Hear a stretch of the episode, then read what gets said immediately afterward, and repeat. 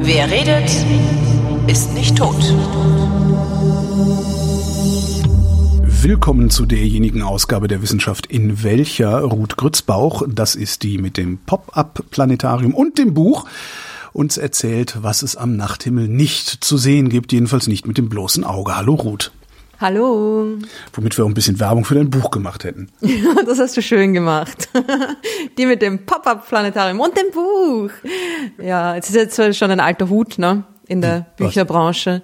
Naja, es ist schon im Oktober erschienen, also Ja, na, das ist ja schon, das juckt ja schon niemanden mehr ein halbes Jahr später, oder? Weiß ich nicht. Siehst, du, gibt's sowas wie, wie, wie Verkau also Echtzeitverkaufszahlen, die sie dir, die sie dir sagen? Ui, na, boah, gi- m, gibt's vielleicht, aber nicht Aber du stehst mich. überall in Dingen und Ich bin immer irgendwie so, ja, ich denke mir dann immer, wenn ich gerade irgendwo bin und äh, zufällig dran denke, denke ich mir, ah, ich sollte mal vielleicht wieder nachfragen, wie die Zahlen sind und dann vergesse ich es einfach wieder und ja, also keine Ahnung. Ich glaube aber, dass das schwieriger ist, als man sich das vorstellt, ne? weil es müssten ja alle möglichen Plattformen und ja, stimmt. Buchläden und ich weiß nicht, was Wahrscheinlich genauso online und überhaupt und ist dann am Ende genauso ein Voodoo wie bei den äh, Telefonumfragen fürs Radio, wo, wo Mhm. auch jeder äh, denkt, mal, kann doch gar nicht sein. Aber alle glauben dran und solange alle dran glauben, funktioniert's dann wieder. Weißt du? Genau. Man nimmt einfach nur eine Zahl, die klingt irgendwie plausibel Genau. und dann. Da muss es manchmal, okay. manchmal muss, müssen die einen gewonnen haben, dann die anderen und also so, das ist irgendwie so ein bisschen so eine ausgleichende Gerechtigkeit und so. Ja. Aber es sind dann doch immer die gleichen Leute, ne? Das sind die So. gleichen Leute. und vor allen. Dingen, die, die sagen ja auch nicht, welchen Sender sie als letztes gehört haben, wenn sie das gefragt werden, sondern die, die sagen, welchen Sender sie als letztes wahrgenommen haben. Und darum kleben dann Ja. einmal im Jahr oder zweimal im Jahr überall diese riesigen Plakate mit dieser Werbung für Hörfunk, wo du auch denkst, wozu? Ah, ach, das ist für die Umfrage. Ja, es ist, um die Verstehe. Umfragen, es ist um die Umfragen zu manipulieren sozusagen. und ich denke mir, ja, und ich denke mir, Leute geben auch an, welchen Radiosender sie gerne möchten, dass andere Menschen glauben, dass sie hören, oder? So. Ja, genau, so Distinktionsmerkmal. Äh, äh, ja. ja, das kann gut sein, ja. Ich höre nur Ö1. Ist das, der, ist das das So, Kulturradio? das ist- äh, ja, genau. Ja, ja. Hm. Naja, Ja, nein, Kulturradio überhaupt werd nicht, ich höre ich gar nicht. ich höre überhaupt wenig. Ich kann nicht so gut, also ich höre ja auch keine Podcasts. ne? Das ist Cool. unpopulär ich hier, finde hier das gerade. total cool. Na, weil ich kann nicht gleichzeitig hören und Dinge machen oder Mhm. also bei mir ich kann so ein bisschen mich berieseln lassen, kann ich schon. Also Musik geht schon, Mhm. aber ich ich mache Dinge lieber einzeln. Wobei das mir ja auch, also viele, viele aus der, aus der Vrindhörerschaft haben auch schon gesagt, so, ja, ist eigentlich, eigentlich ist egal, was ihr redet. Hauptsache, es redet einer was. Und wenn ich dann mal wirklich aufmerksam hinhöre, dann soll es aber auch gut sein. Also unterhaltsam oder interessant. Ja, no pressure. Ne? Genau. Wir Nee, wollen seitdem, alles. Seitdem fasel ich so vor mich hin und mache ab und zu mal, weil dann denken die Leute, es wäre lustig gewesen. Ach, so ist das. Bei der Umfrage sagen sie dann, ja, ich, ah, nee, gibt ja gar keine Umfragen. Naja. Aber ich denke mir dann, eigentlich ist es dann auch gut, weil das, das heißt ja, dass die Leute so einem schon so wie einem Familienmitglied ein bisschen zuhören, ohne richtig zuzuhören. Das ist ja eigentlich auch nett, oder? Ja, wie, so, wie, so einem, wie so einem Fünfjährigen. Ja, das hast du fein gemacht. mhm. Ach, und was habt ihr dann gemacht? Und dein Kopf denkt die ganze Zeit, es ist so egal, was du gemacht hast. Boah, ist das egal, was du gemacht hast. Übermorgen hast du schon vergessen, was du gemacht hast. Ja, da hast du ein schönes Bild weiter. gemalt. Lass uns schnell über das Universum reden, sonst wird das hier alles ganz furchtbar. Oder über Bilder, die jemand gemalt hat. Ja, stimmt, es passt eigentlich ganz gut äh, äh, zu dem, worüber ich heute gerne reden würde. Äh, das unsichtbare Ding, das alle sehen wollen, das klassische unsichtbare Ding. Es ist ja im Moment gerade sehr dankbar, was Unsichtbares angeht. Also eigentlich ist gerade ziemlich alles unsichtbar. Also vor allem Planeten zum Beispiel. Sie sind alle weg. Alle am alle, Tag. Alle unterm Horizont nachts. Ja, Ah. ja, genau. Alle, alle auf der anderen Seite. Die Erde ist, glaube ich, ist gerade der einzige Planet auf ihrer Seite des Sonnensystems und alle anderen sind auf der Sonnenseite. Ne? Ist irgendwie gerade, ja. Ne, auf der Nachtseite. Auf der, ah nee, auf der Sonnenseite. Achso, Auf der nee. Sonne, genau, darum sieht man sie ja nicht. Ach so, ja, Das- ja. Ah, ja, aber das nee, stimmt, das ist gar nicht so ne, mit der räumlichen Vorstellung, das fällt vielen Leuten nicht leicht. Aber ich weiß das gerade, weil das ist urmühsam im Planetarium. Ich war heute, ich war heute schon vier Stunden mit Kindern im Ui. Sternenzelt. Genau. Also wenn ich Blödsinn fasle und keine Worte finde, dann seid gnädig mit mir. Ich bin sowieso der Letzte, der es merkt. Viel gesprochen. Du machst nebenher was anderes, oder? Hm, bitte was? Ja. Nee, es ist eh lustig mit den Kindern. Es ist eh lustig. Es war eh auch so lang nichts, ne? Und jetzt ist es auch ganz okay, mal wieder mit, mit den Kiddos irgendwie durch den Weltraum zu reisen. Aber es ist eben gerade, weil dann sind sie, wo sind die Planeten? Ja, wo sind die Planeten? Na, gerade alle auf der anderen Seite. Und dann, Da müssen wir alle auf die andere Seite. Hey. genau, müssen wir ein bisschen schummeln und dann gibt's halt Videos und so. Und ja. Naja. Aber genau, es ist eigentlich, also das Ding, abgesehen jetzt von all den unsichtbaren Dingen, die es sowieso gibt im April, gibt's auch ein ganz besonderes Ding, das die Kinder immer sehen wollen. Das unsichtbare Ding schlechthin. Ich, was, ich, Schau mal, ob du es erraten kannst. äh, der Mond, äh, der, das, Nein. das, das, der, das, das unsichtbare Ding schlechthin, das ist es, ist es. Ist es immer unsichtbar? Ja, eigentlich schon, ja. Und trotzdem wollen es alle immer sehen, weil es so faszinierend und so Das schwarze Loch. unglaublich. Ja, genau. Ja, aber wollen die das nicht immer? Was ist denn da im April besonders? Ist das, ist, gibt's, Im April ist das Besondere, dass das erste Bild eines schwarzen Loches, das berühmte erste Bild des schwarzen Loches, das alle immer sehen wollen, ist im April aufgenommen worden. Es ist im, also das unsichtbare Bild von dem unsichtbaren schwarzen Loch ist trotzdem beobachtet worden und das war im April 2017 war das. ach, Ah, und das ist tatsächlich an vier Tagen Anfang April beobachtet worden. Und darum passt's so gut in den April, in dem gerade so wenig sichtbar ist. Ja, es, es sieht ja aus wie so ein leuchtender Donut, ne? ja genau das. Ähm, Weil ich finde es auch lustig, dass es immer so das schwarze Loch, als wäre das das einzige. Ne? Ja. Ah ja, das ist das schwarze Loch von Messier 87, sehe ich hier. So ist es. Es gibt natürlich jede Menge schwarze Löcher da draußen, ist eh klar. Ja. Und das ist auch immer so ein bisschen, also für den Kindern auch noch, vielleicht bei euch ja auch, immer so dieses Ding, gibt's die wirklich oder ist das nur, ist das Science Fiction was ist da jetzt? Ne? Also das ist noch nicht so ganz klar. Ja, natürlich gibt's die wirklich, ja, das ist total etabliert und, und die sind echt und äh, da gibt's jede Menge davon da draußen. Ja. Sie sind halt nur vollkommen unsichtbar, weil sie per Definition schwarze Löcher, schwarz sind, also kein Licht rauskommt. Ne? Ja, aber die wenigsten Menschen wissen halt, dass schwarz, also eigentlich schwarz bedeutet, dass kein Licht rauskommt, also dass nichts reflektiert. Ja. Kennst du Venter Black? Diese Geschichten um, um äh, das schwärzeste Schwarz, was dann irgendwie so ein Künstler sich hat frecherweise patentieren lassen oder, oder geklaut hat? Das war mal vor einiger Zeit irgendwie so ein bisschen in den, in den Medien, gell? ja, ja, ja, ja. Schon ist, vor das ist- einigen Jahren und dann war dann voll der Hype drum und irgendwie dann ist es wieder verschwunden. Genau, und dann hat einer noch schwärzeres Schwarz, oder der Typ, der das erfunden hat, hat dann noch schwärzeres Schwarz erfunden und hat dann verfügt, dass das, also hat das in die Public Domain gegeben und gesagt, alle dürfen das verwenden, außer dieser eine Künstler, der mir das andere Ah. geklaut hat. Das ist super. Wirklich sehr, sehr schöne Geschichte. Okay. Gibt's Ah, einen schönen Podcast dazu und tue ich mal in die Show Notes. Ja, voll. Aber ein schwarzes Loch ist ja noch schwärzer als das perfekteste Schwarz. Also Ja, das wollen wir mal ja noch- sehen.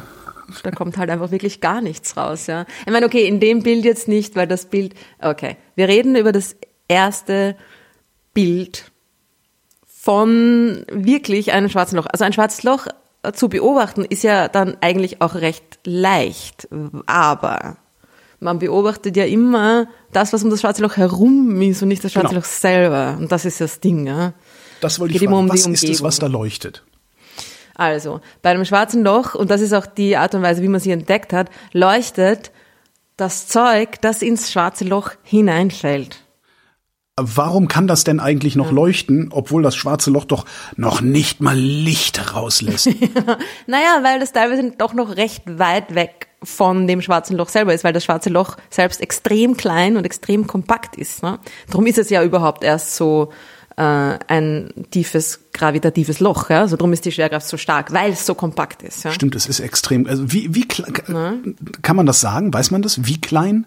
Faustgroß, Fußballgroß? Äh, Okay, also ein Mondgroß. schwarzes Loch an sich ist eigentlich überhaupt nicht groß. Also das, Ja, das, das, das Ding selber ist ja quasi eine Singularität, nennt man das, eigentlich ein, Punkt. Also so, es gibt's eigentlich gar nicht. Ne? Ja, okay. Es ist ein, eine Aber- unendlich tiefe, ein unendlich tiefes Loch. Ein, ein Aber, aber wo ist denn die punktförmig- Masse hin, die da vorher war?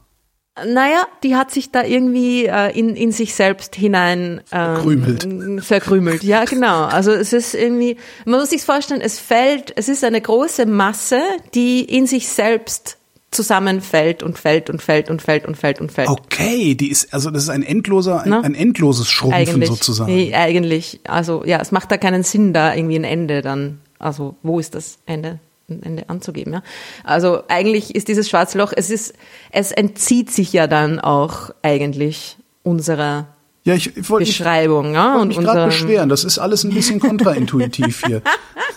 ja. Scheiß Aber Universum immer. Das Lustige ist ja, dass trotzdem man genau weiß, wie viel Masse da da ist.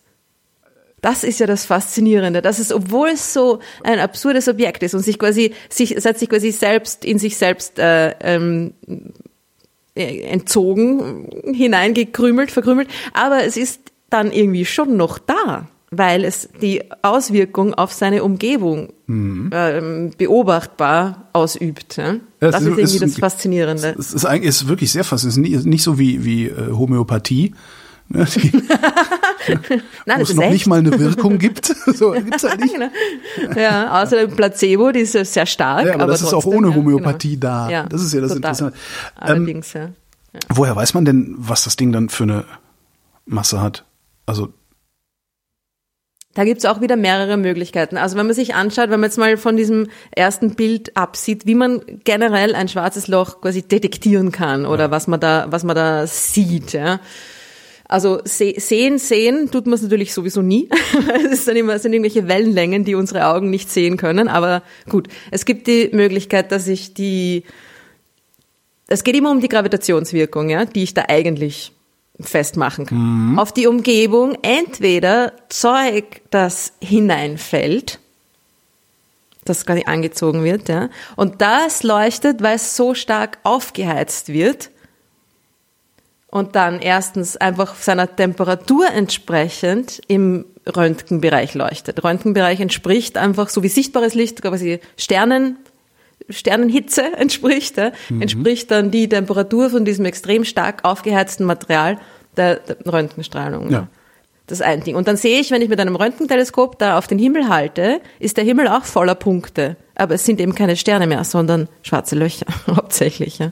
Also das sind halt dann, da sieht man dann die ganzen Leichen. ist ja auch Und- gruselig irgendwie, ne? ist schon ein bisschen gruselig, ja. Ja, schon, ja.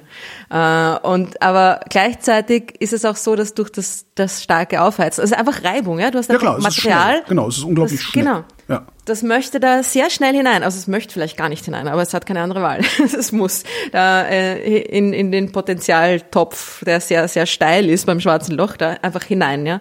Und dann wird es äh, extrem aufgeheizt und durch die starke Aufheizung werden, wird es ionisiert. Also die Elektronen werden von den Protonen losgerissen. Und wenn man über Material im Weltraum spricht, ist das eben meistens eigentlich fast immer Wasserstoff. Das ist ganz einfach. Ne?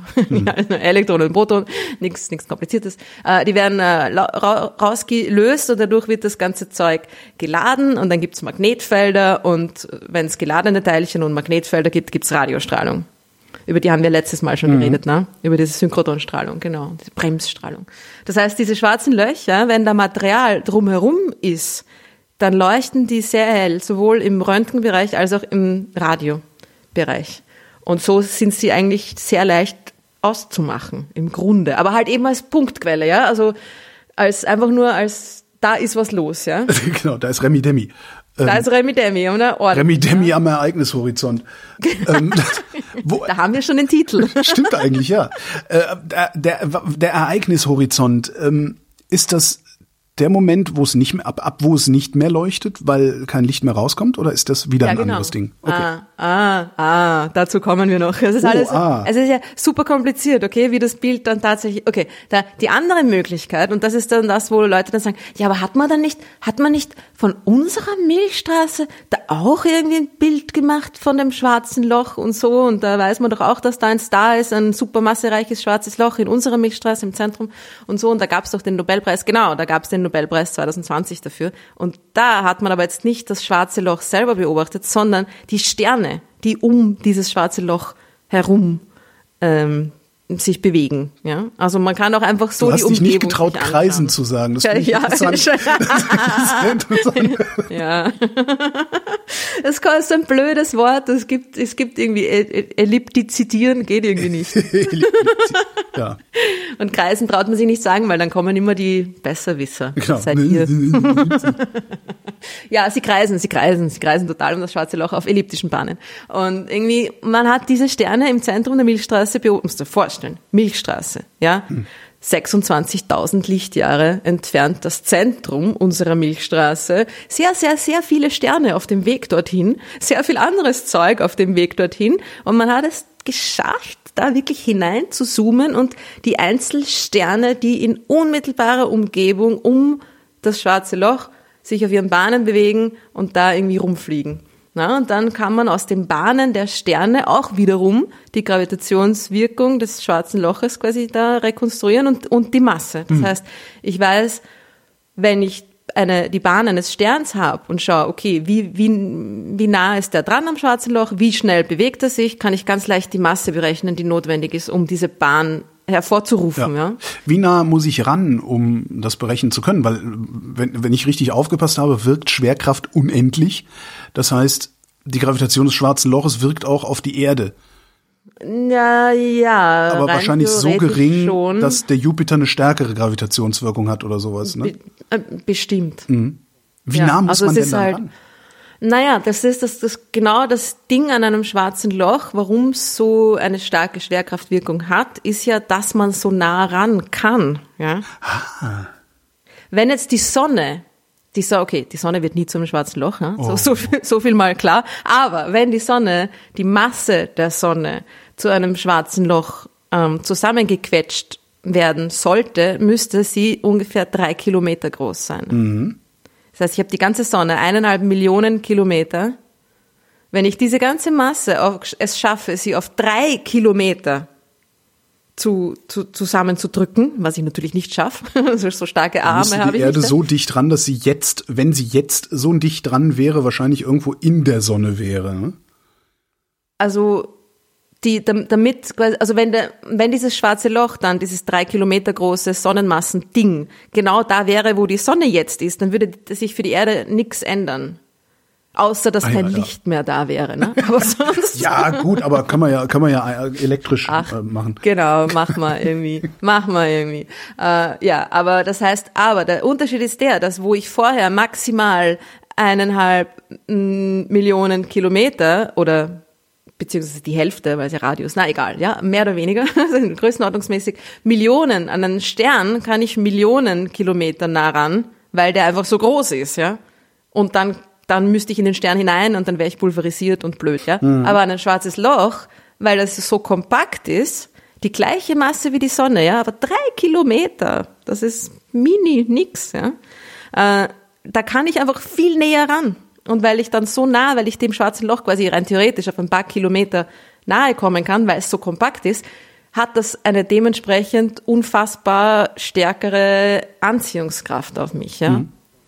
Das heißt, das ist eigentlich das, das So- so Charakteristikum ich das ist die, die, die Dichte, ja, genau, ja. Also es ist die, eigentlich ist es die Dichte. Wie viel, wie viel Masse auf wie kleinen Raum äh, komprimiert ist, ne? weil die Gravitationskraft ja nur von diesen beiden Dingen, der Masse und dem, der Entfernung zu der Masse abhängt. Ja. Und dann sehe ich natürlich, wenn ein Stern quasi näher dran ist an diesem schwarzen Loch, dann sehe ich, dass der sich schneller bewegt. Und, und dann kann ich quasi die Masse rekonstruieren. Wenn ein Stern ein bisschen weiter weg ist, bewegt er sich langsamer und so weiter und so fort. Ja. Und bei dem Material, das ins schwarze Loch hineinfällt, also muss es, also jetzt nicht ein Stern auf einer Bahn, sondern einfach Zeug aus einer Bahn ums schwarze Loch, ja, äh, das wahrscheinlich schon näher dran ist, weil es schon zerbröselt worden ist und sich schon in einer Scheibe um das schwarze Loch angesammelt hat, da kann ich auch ungefähr von der Temperatur her, die das Zeug hat, dann die Masse abschätzen. Ja? Also je nachdem, wenn mehr Masse da ist, wird das Zeug mehr aufgeheizt, weil es quasi schneller Ja.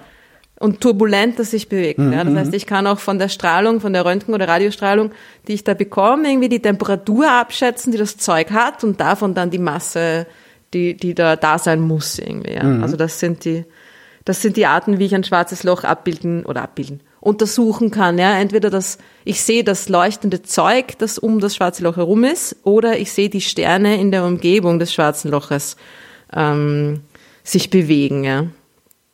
Und das ist jetzt, ähm, und so hat man auch alle, alle schwarzen Löcher bis jetzt entdeckt, ja. Entweder weil da ein Stern in der Nähe war, so ein, ein Doppelstern zum Beispiel, wo Mhm.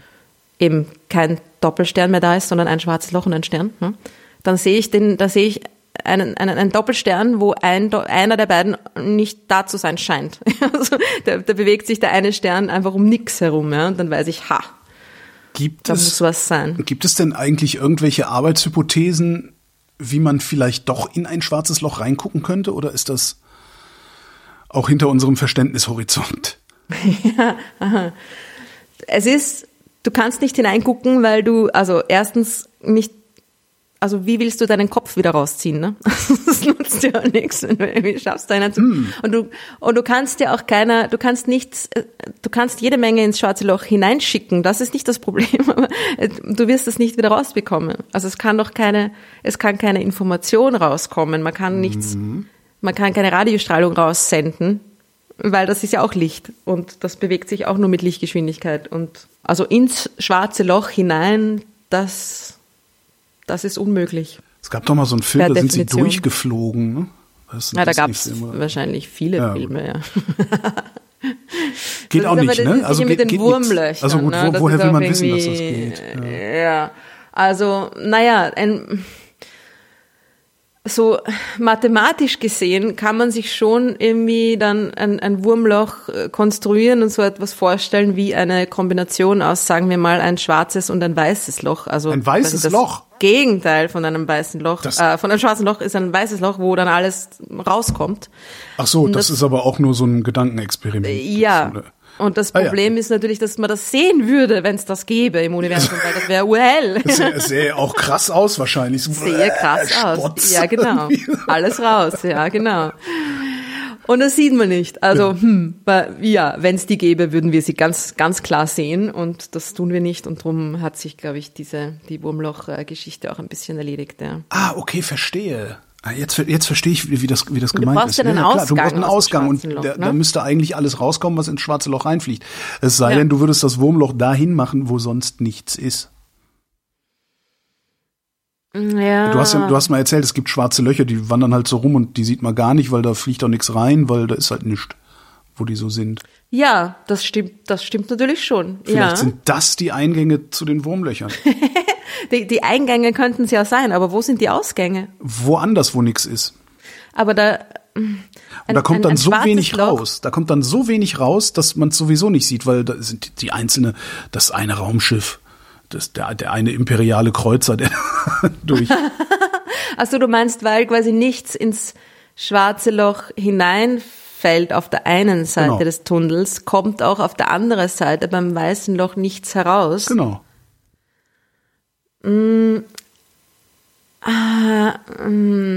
Aber das Ding ist ja, dass ja trotzdem, also mh, die, die Masse, die das schwarze Loch ähm, macht, ja, Ja. würde ja bei einem weißen Loch dann auch quasi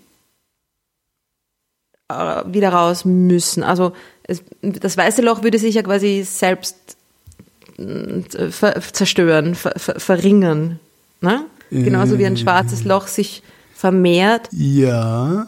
Ja, Okay, stimmt. na, ja, ja, ja, ja. Doch, doch, doch, doch, doch, doch. Alles ja, sehr ich- hypothetisch. Ja, ja, na gut, es ist ein, ich habe in der Wikipedia nachgeschlagen, ein hypothetisches astronomisches Objekt. Das heißt, wir können jetzt jeden beliebigen alles reden. Quatsch darüber erzählen. Nein, aber stimmt ja. Ja, klar, wenn das, wenn das Ding Also- ein Durchgang wäre, Genau müsste die Energie, die Energie, die da irgendwo Ra- ist, müsste da auch durch. Es sei denn, es Ja. gibt noch irgendein äh, unentdecktes, äh, spulenartiges Gebilde im Universum, das in der Lage ist, diese Energie äh, genau an der, am Übergangspunkt vom schwarzen zum weißen Loch äh, festzuhalten oder sowas, Ja. zu binden, ja.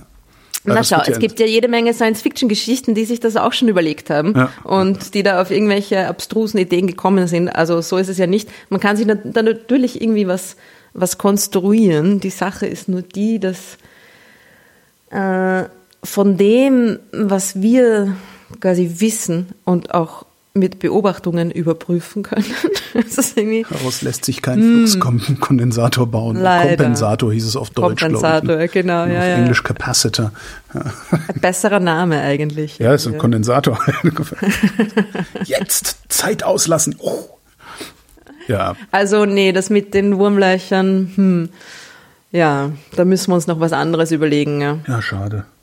Naja, Aber ja, immerhin haben wir es geschafft, von dem schwarzen Loch tatsächlich dieses, dieses Bild zu machen, was ja extrem, also der Punkt an dem Ding ist es extrem ähm, beeindruckend, weil ja ein schwarzes Loch so wahnsinnig kompakt und klein ist und Dinge, die da draußen im Weltraum sind und klein sind, sehr, sehr schwer zu beobachten, abzubilden sind. Ja. Und bis jetzt hat man, man hat jede Menge schwarze Löcher schon gesehen, unter Anführungszeichen, als Röntgen- oder Radioquelle, ja. Aber halt einfach immer nur als Punkt, weil sie so kompakt sind. und hat sie und das verwechselt dann letztlich. Und gedacht, oh, das scheint ein Stern zu sein. Naja, war kann, ja auch kann auch passieren, kann auch, genau, ja, kann auch passieren. Es gibt eh, Sterne sind auch, ähm, gibt auch Sterne, die viel Röntgenstrahlung ähm, aussenden und so, aber man kann sie dann schon identifizieren, also vor allem die näheren, ja. Mhm. ja.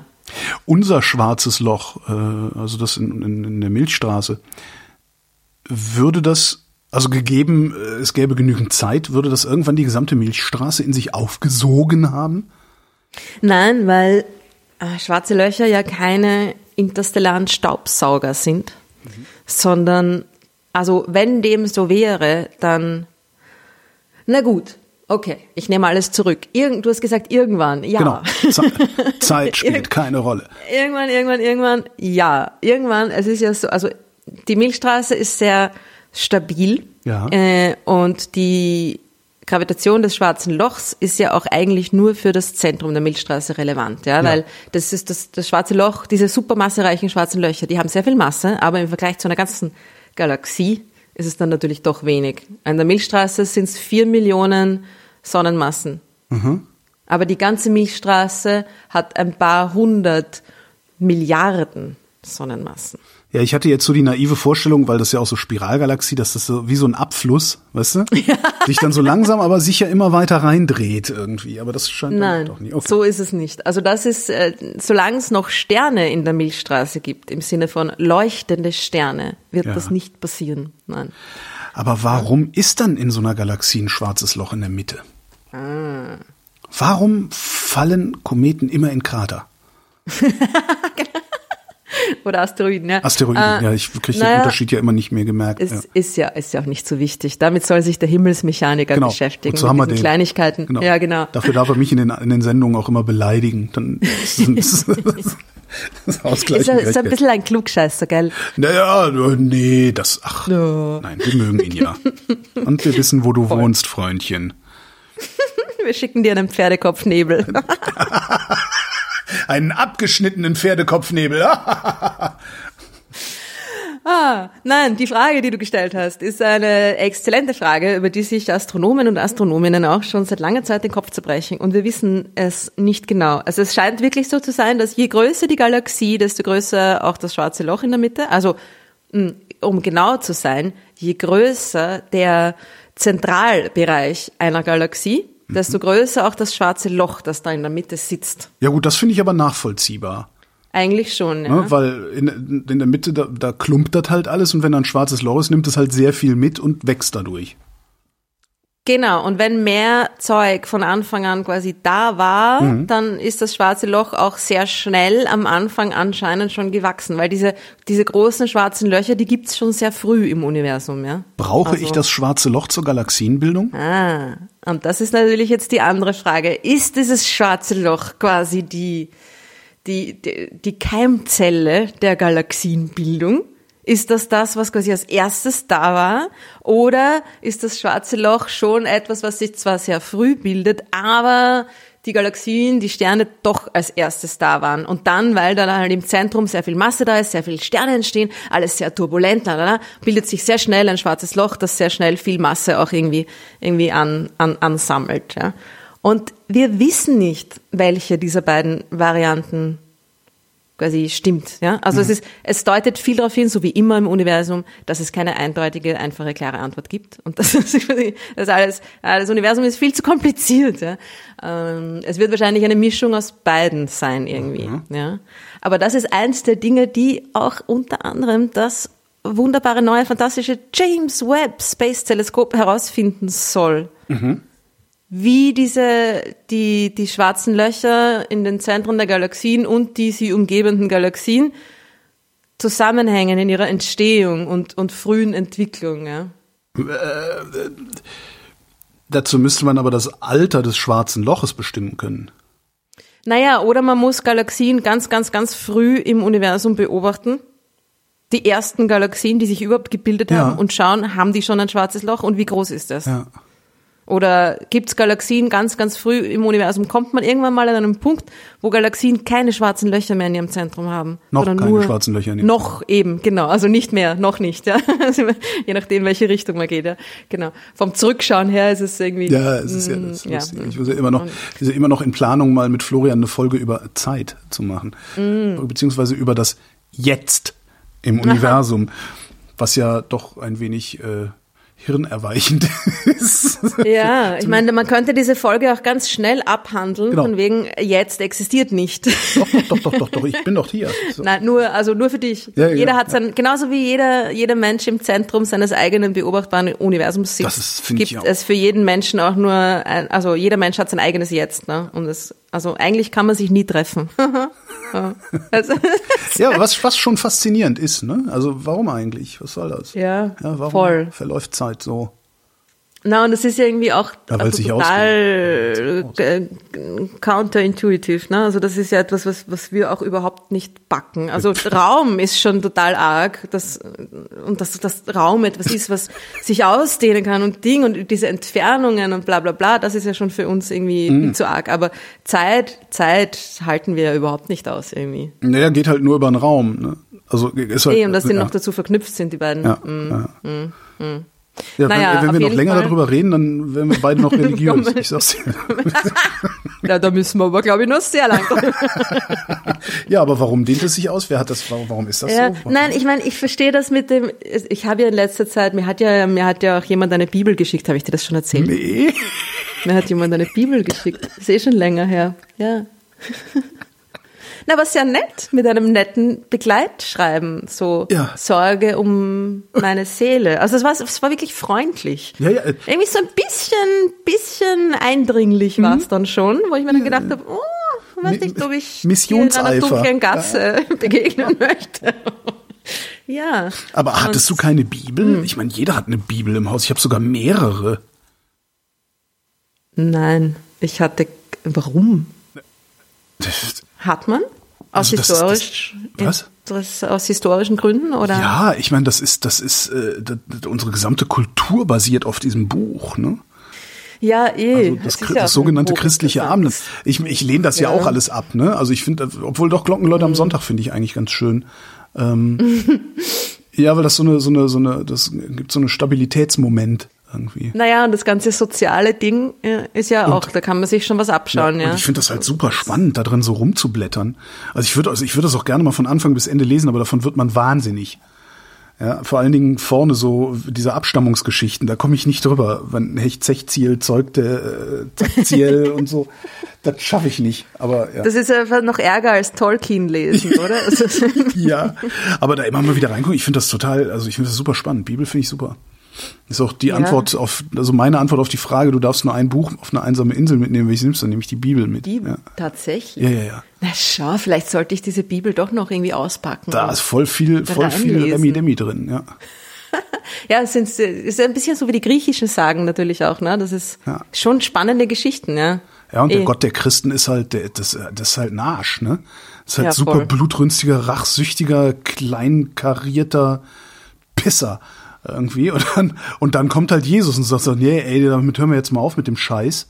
Jetzt sind wir Ja. mal alle nett zueinander. Ja. Das ist schon ganz Das sieht cool. man eh, wo das Neues hingeführt hat. So. Ja, aber es ist echt, also es ist super. Das ist echt super. Da kann man sagen, die Idee war gut, doch die Welt noch nicht bereit. Ne? Vielleicht, naja, wie auch immer.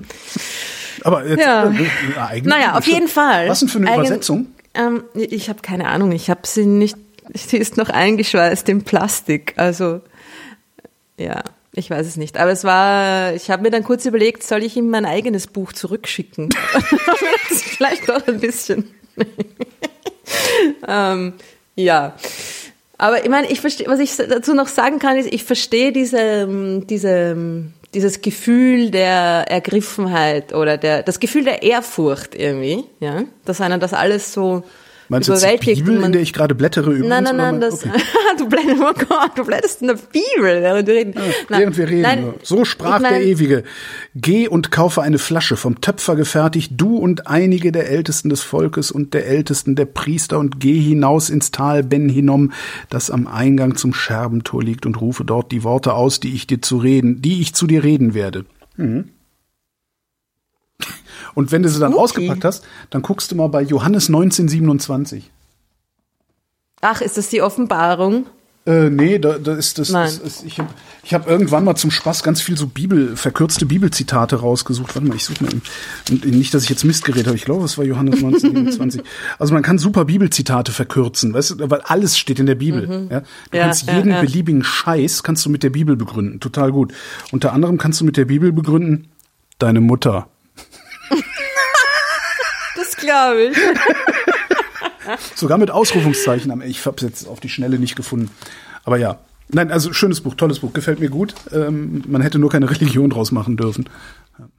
Das hätte ich mir nicht gedacht, dass ich jetzt nach einem Podcast mit dir die Worte ausspreche. Ich glaube, ich werde die Bibel noch lesen. Ja, mach mal. Also es ist streckenweise anstrengend, aber streckenweise auch nicht. Lies dir das Hohelied Salomon. Oh, herrlich. Ja. Herrlich, herrlich, mhm. herrlich.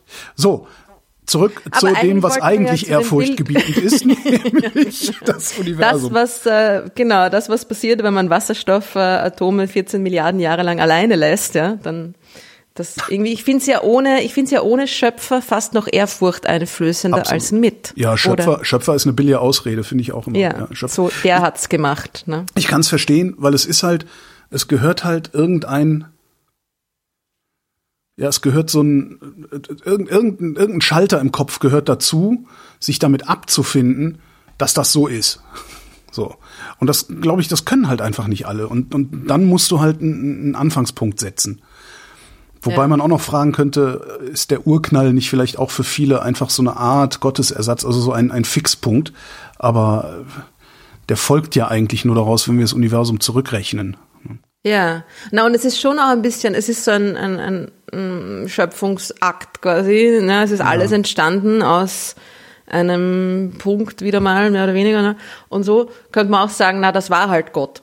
Ja, aber, aber es ist halt ein Zusatz, der nichts bringt. Also es genau. erklärt, genau. es hat genau. keine Erklärmacht eigentlich, genau, keine genau. zusätzliche, sondern es ist dann halt nur ein anderes Ding. Ja, es ist anderes im, Wort. im Wesentlichen ja. ist das halt die, die Begründung dafür, dass manche Menschen reich und manche Menschen arm sind. Und ja. das ist dann, was sich dann halt daraus ergibt. Ne? Mhm. Ja. ja. auch naja. nicht so super. Naja, aber ja, gut. Wir äh, wollten eigentlich noch über das Bild reden, oder? Wir waren das, ja, das, ja genau. ähm, das Bild an sich, was man nämlich auf diesem Bild sieht, ist ja, oder überhaupt, ich meine, das Bild, also das ist, es ist, man weiß gar nicht, wo man anfangen soll, ja, wo du irgendwie vorhin gesagt hast, am Anfang so, ah ja, und da sieht man jetzt den Ereignishorizont, ne?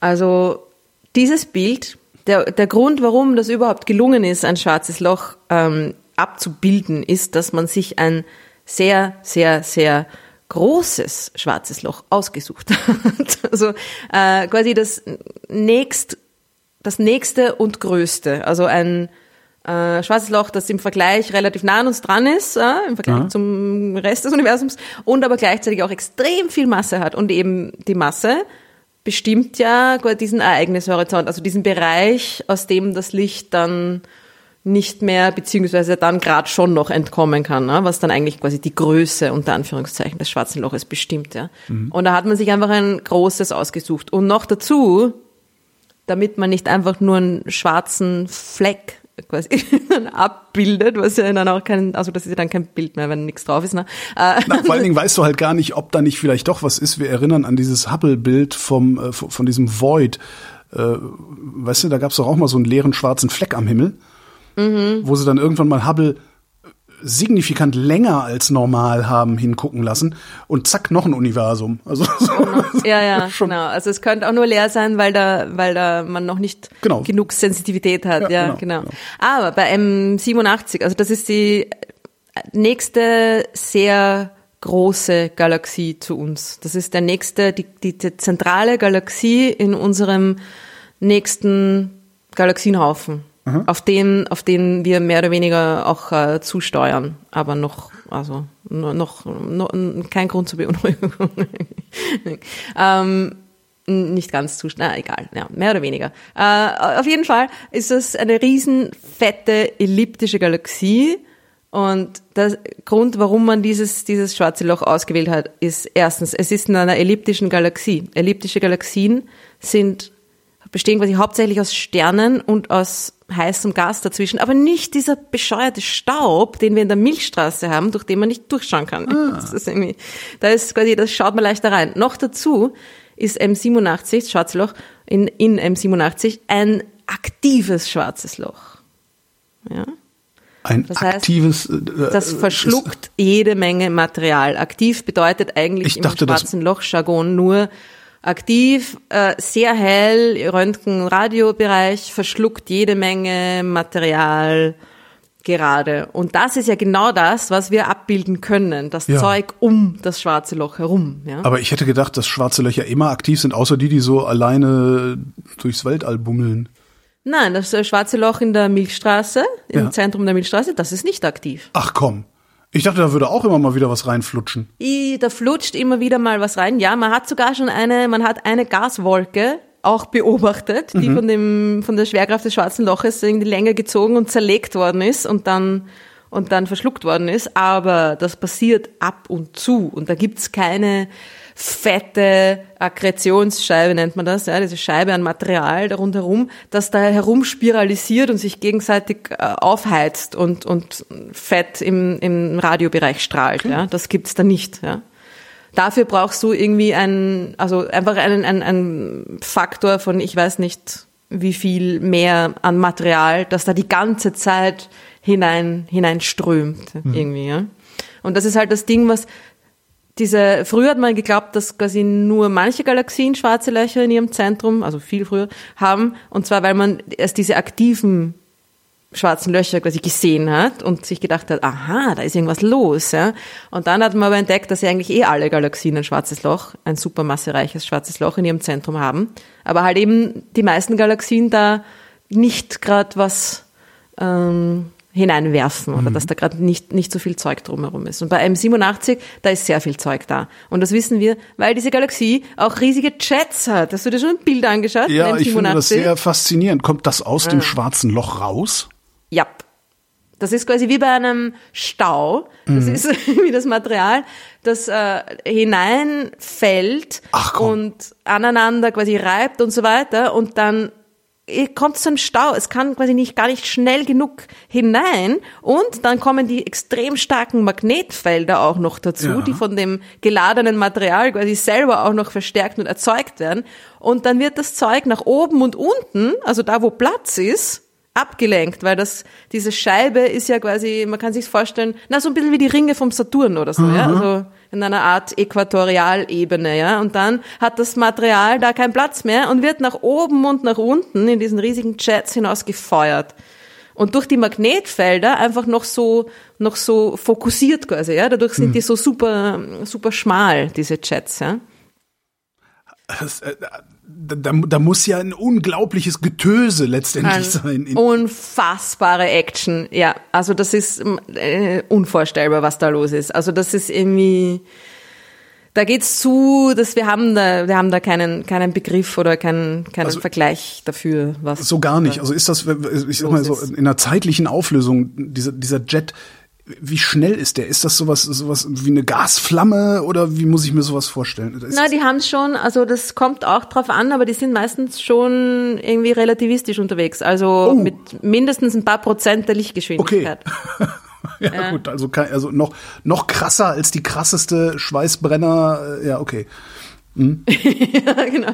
Also, in, also genau weiß ich es jetzt auch Ja, nicht. ich muss, ich es muss halt immer nachfragen, weil, weil in astronomischen Dimensionen ist schnell ja oft auch irgendwas, was, ne, also das Ja. Universum dehnt sich auch schnell aus, aber ja, man, man kriegt Ja. halt nicht so mit. Ne? Ja. Das Universum dehnt sich eigentlich unfassbar langsam aus. Auch das ist noch. auch Das Schräge.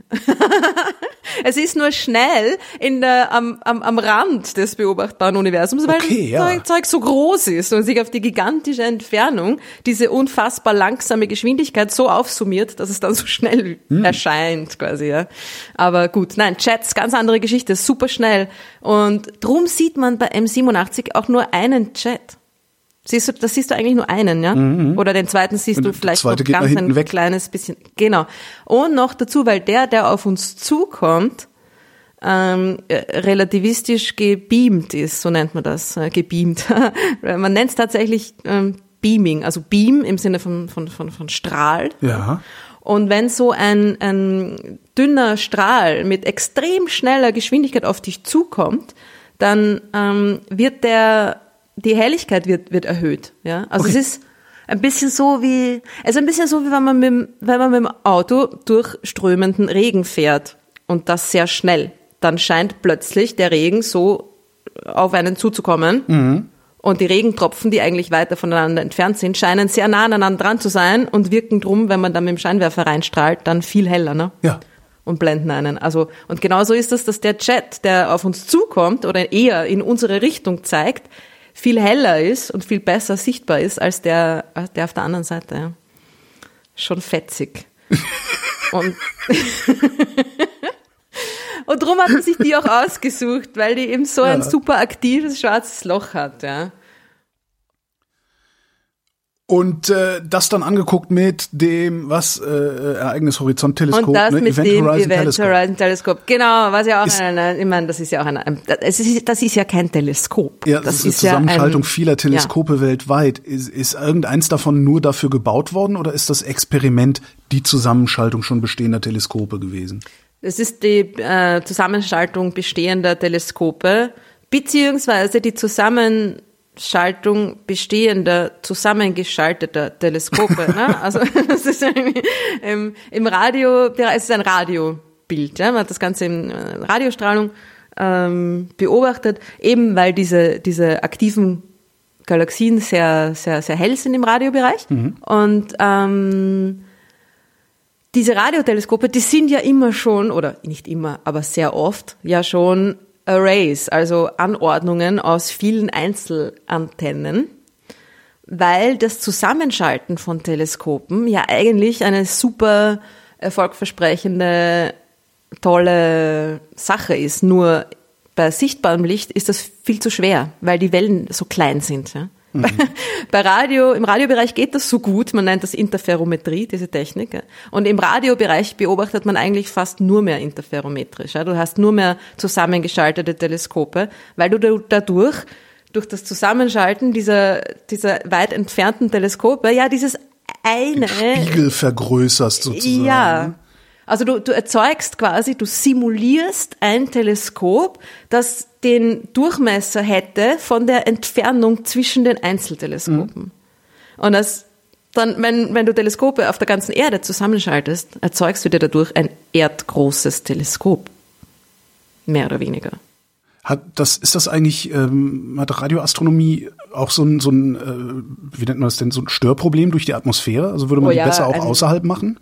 Ah, ah, ja, naja, es hat ein Störproblem, aber aus anderen Gründen. Es ist, also im Radiobereich kann ich immer beobachten, da ist immer Nacht. Also das ist, da ist die, Atmos die Atmosphäre eigentlich sehr durchlässig und es stört mich auch, irgendwie- also es gibt keinen blauen Himmel im Radiobereich. Ja? Das heißt, äh, das Problem ist aber, die Interferenz von allen möglichen anderen Radioquellen, sowohl erdgebunden natürlich, also ne, das, was wir da gerade machen zum Beispiel oder was auch immer, äh, als auch von der Atmosphäre selber. Die obere Atmosphäre hat ja auch ziemlich viele ähm, ja, geladene Teilchen und sobald du irgendwo sich bewegende, geladene Teilchen hast, kriegst du Radiostrahlung. Das heißt, die Atmosphäre, die obere Atmosphäre selber ist eine Radioquelle. Das Okay. ist äh, schon Aber- eher blöd. Aber ja. die kenne ich doch. Oder ist die, ist die so erratisch, dass ich Ja. die nicht filtern kann? Doch, man, man kann das, doch, das kriegt man schon raus, ja. Aber es ist, es ist schon ähm, auch, man kriegt ja mittlerweile beim, beim sichtbaren Licht die Effekte der Atmosphäre auch ganz gut raus, ne? Also das ist mit diesen Lasern, die mhm. da die Atmosphäre durchleuchten und dann wird in Echtzeit, in Millisekunden quasi der Spiegel ausgeglichen, um die Wellenbewegungen der Luft irgendwie da auszugleichen. Also man, man kriegt diese Störquellen mittlerweile schon ganz, schon ganz gut weg in, in allen möglichen Wellenlängenbereichen, ja. Aber es gibt sie immer, also es gibt immer beobachtende Astronomie ist immer messy, ja, das ist klar.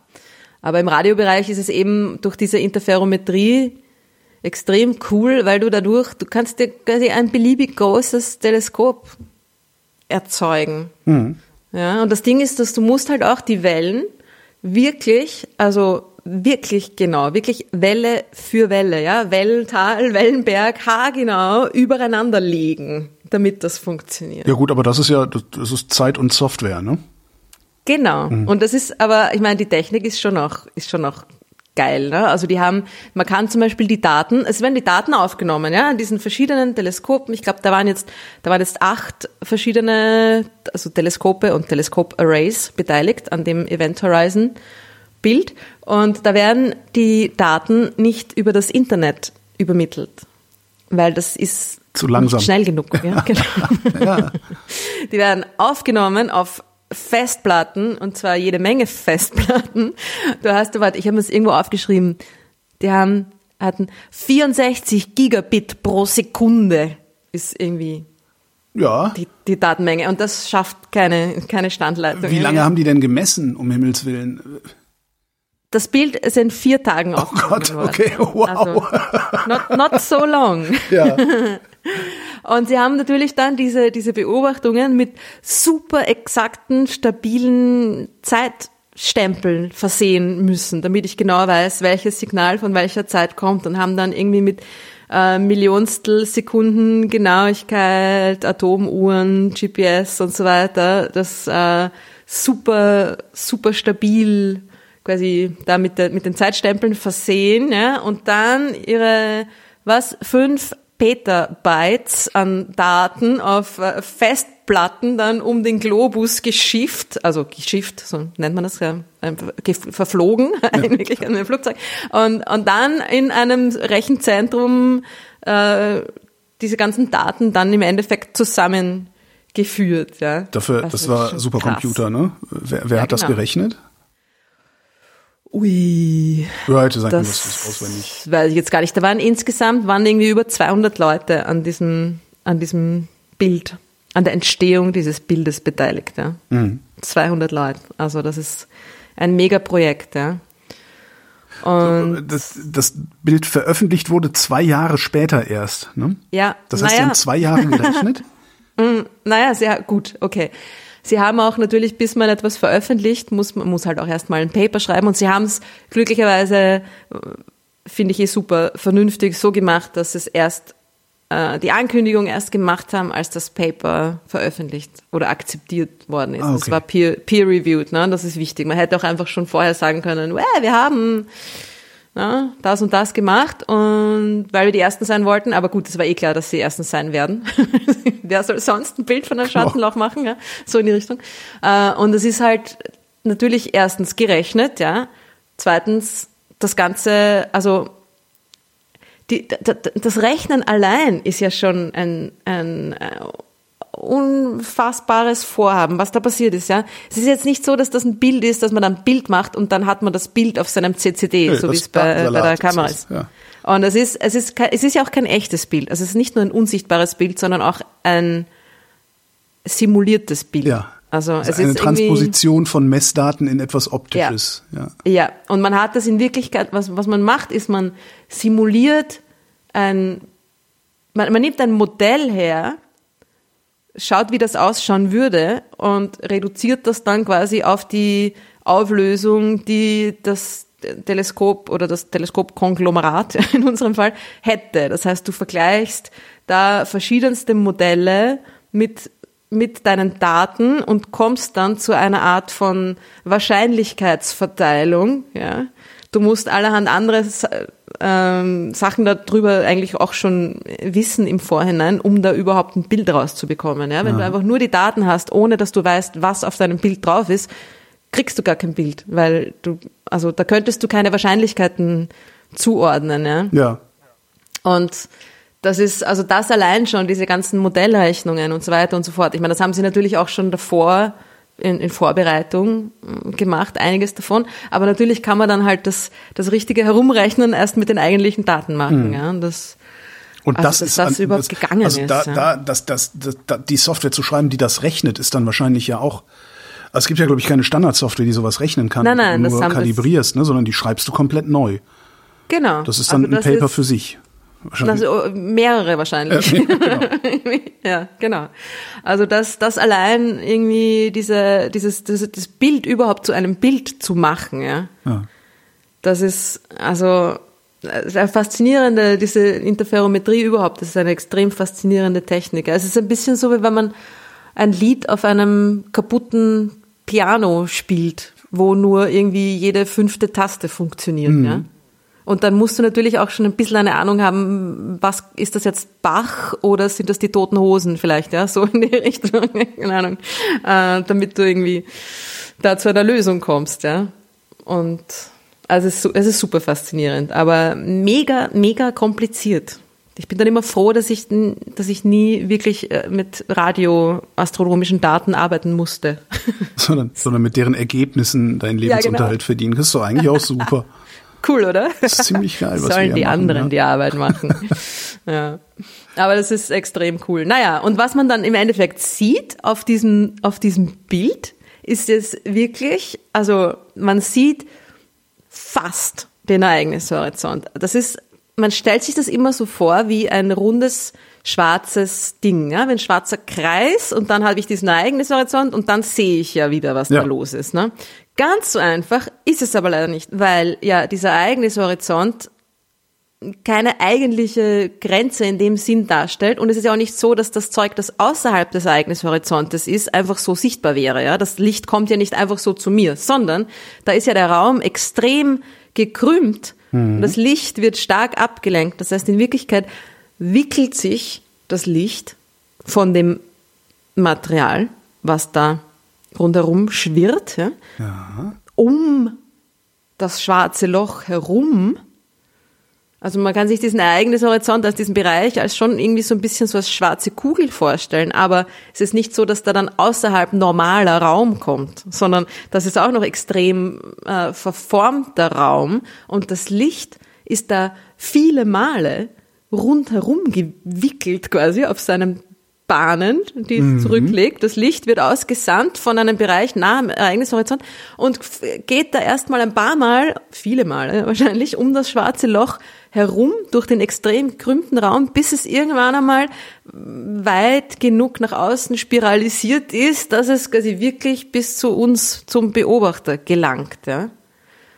Ja, das heißt, in Wirklichkeit sehe ich da den Ereignishorizont plus die Rückseite des Ereignishorizonts, dann wieder die Vorderseite, dann wieder die Rückseite, die Ja. Vorderseite, die Rückseite, Vorderseite, Rückseite, Vorderseite, bis sich das dann irgendwann mal zu diesem Lichtring da ähm, komprimiert, ja, und dann kommt das ganze Licht, das da viele, viele Male rumspiralisiert ist, da kommt dann alles auf einmal auf mich zu und drum habe ich diesen hellen Ring da drumherum, ja. Und dann weiter draußen kommt quasi wirklich diese Akkretionsscheibe, dieses, dieses Material, das dann da rum, rundherum fliegt. Und es sind in Wirklichkeit äh, etwa dreimal der Ereignishorizont. Ah, den Ja. ich jetzt sehe oder haben die das was so weit runtergerechnet? Okay. Genau. Also das Dunkle, dieser, man nennt das auch den Schatten des schwarzen Lochs, obwohl ich finde es ein blödes Wort. Weil bei Schatten stellt man sich immer Ja. vor, da wird was angeleuchtet und dann wirft's einen Schatten. Also es ist, ich weiß nicht. Naja. Ja, der Schatten ist ich- eigentlich das, wo das Licht nicht hinkommt, aber das ist ja das Ding, wo das Licht nicht wegkommt. Also, Ja, ja, Hm? richtig, ist sehr gut, sehr gut beschrieben. Jetzt weiß ich, jetzt kann ich es genau formulieren, danke. Machst du was mit Medien? ja, ähm, genau. Und dann ist es, ich finde es blöd, aber gut. Also man nennt das den Schatten, dieses dunkle, diesen, diese dunkle Kugel. Und deren Durchmesser ist etwa dreimal der Ereignishorizont, Aha. der da wirklich drauf ist auf diesem Bild, bis quasi das Helle anfängt, ja. Aber warum, Also rechnen, warum, haben, warum rechnen die das dann nicht mal runter, so dass man sieht, wie das Ding, Achtung, eigentlich aussieht? Ja, da redest dann mit dem Florian drüber in eurer Zeitfolge, wie das Universum eigentlich, Eigentlich. aussieht. Ja. Aber wie sieht das, das Universum- ist ja genau das Ding. Es gibt keine eigentliche ultimative Wahrheit, ja, Ja. das, das, das, das Universum, das, wie Dinge quasi eigentlich aussehen, ist für uns eine, äh, unsere lokale Alltagserfahrung, die einen, einen, einen Spezialfall darstellt, nämlich den von sehr niedrigen Geschwindigkeiten und, und kleinen Entfernungen und extremer Dichte auf einem Gesteinsplaneten, ja. Und das ist irgendwie etwas, was es im Universum nicht so oft gibt, die- diese Art von Umgebung, ja. Und äh, meistens sind die Zustände im Universum, also meistens ist sowieso quasi da leer, Meistens. ja, nix. Meistens Äh, eigentlich. Hm? Meistens eigentlich sehen die Dinge nicht so aus oder gibt's gar nichts, was aussieht. Das heißt, das heißt, das Universum ist eher ein ontologisches Konstrukt. Vermutlich. Jetzt müssen wir nur noch rausfinden, wer sich den Scheiß ausgedacht Wer hat hat. sich das ausgedacht? Und das sind wir wieder. Aber ich meine, die blühende Fantasie musst du mal haben, ja, für dieses schwarze Lochbild. Also wer sich das ausgedacht hat, nein, es ist natürlich schon, ich meine, es ist schon echt. Es ist, es, es ist schon echt. Aber Hm. man muss sich manchmal im Verständnis von Dingen ein bisschen davon lösen, wie es wirklich ist, ja. Ja, das ist, jetzt, ist halt kein der leuchtender Donut, der da rumschwebt, sondern ja. Ja, und das Licht, das quasi, das da gekrümmt wird, man kann jetzt auch nicht sagen, na, das kann man ja dann wegrechnen und, und schauen, wie sich's eigentlich bewegen würde, weil es bewegt sich ja eigentlich äh, rumgekrümmt, rumgewickelt. Also das ist ja die Realität quasi. Und es schaut eigentlich nicht anders aus. Es kann nicht anders ausschauen. Und Man würde ja trotzdem gerne mal hin und optisch gucken. Ne? boah, voll. So wie in Interstellar. Wie, wie dicht könnte man ran? Ah, naja, das, bis man spaghettifiziert wird, meinst du? Also bis es, ja, bis, bis, ja genau. Also be- kurz bevor man spaghettifiziert wird, wäre gut. Also, Hm. Ja. weil, ne? Na, es kommt darauf an, wie schnell du bist, damit du quasi nicht in das schwarze Loch ähm, unwiederbringlich hinein hineinfällst. Ja. Dieser Mhm. Das dieser Problem ist, Stern, ich muss wahrscheinlich so schnell sein, dass ich verbrenne. ja, ja, oder eben so schnell, du, du müsstest dann, also je näher du dem schwarzen Loch kommen willst, desto schneller musst du sein, damit du dann auch wieder wegkommst von dem schwarzen Loch. Ja. Man muss sich das, Bewegungen im Universum muss man sich eigentlich eh immer so als, als Bahnen vorstellen, ja, als, eigentlich eh meistens irgendwie elliptische Bahnen oder oder offene Ellipsen, parabolische Bahnen irgendwie. Na, man, man nähert sich etwas an, wird schneller, schneller, schneller und fliegt wieder weg, wenn man schnell genug war. Und wenn nicht, dann wird man eingefangen und mm, Ding. Ne? Und äh, je nachdem, wenn du dem schwarzen Loch wirklich nahe kommen willst, musst du halt sehr, sehr schnell sein. Ja? Und dann ist eben das Ding, wenn du so schnell bist wie das Licht, dann kannst du dem schwarzen Loch bis fast an den Ereignishorizont nahe kommen und trotzdem noch entkommen. Ja? Aber So schnell je nachdem, du wie schnell dein Raumschiff fliegen kann, kannst du dem schwarzen Loch näher oder, oder weniger nahe kommen. Ne? Also sind wir vermutlich genauso nah dran, wie wir überhaupt nur können, weil so schnell können wir ja nicht fliegen.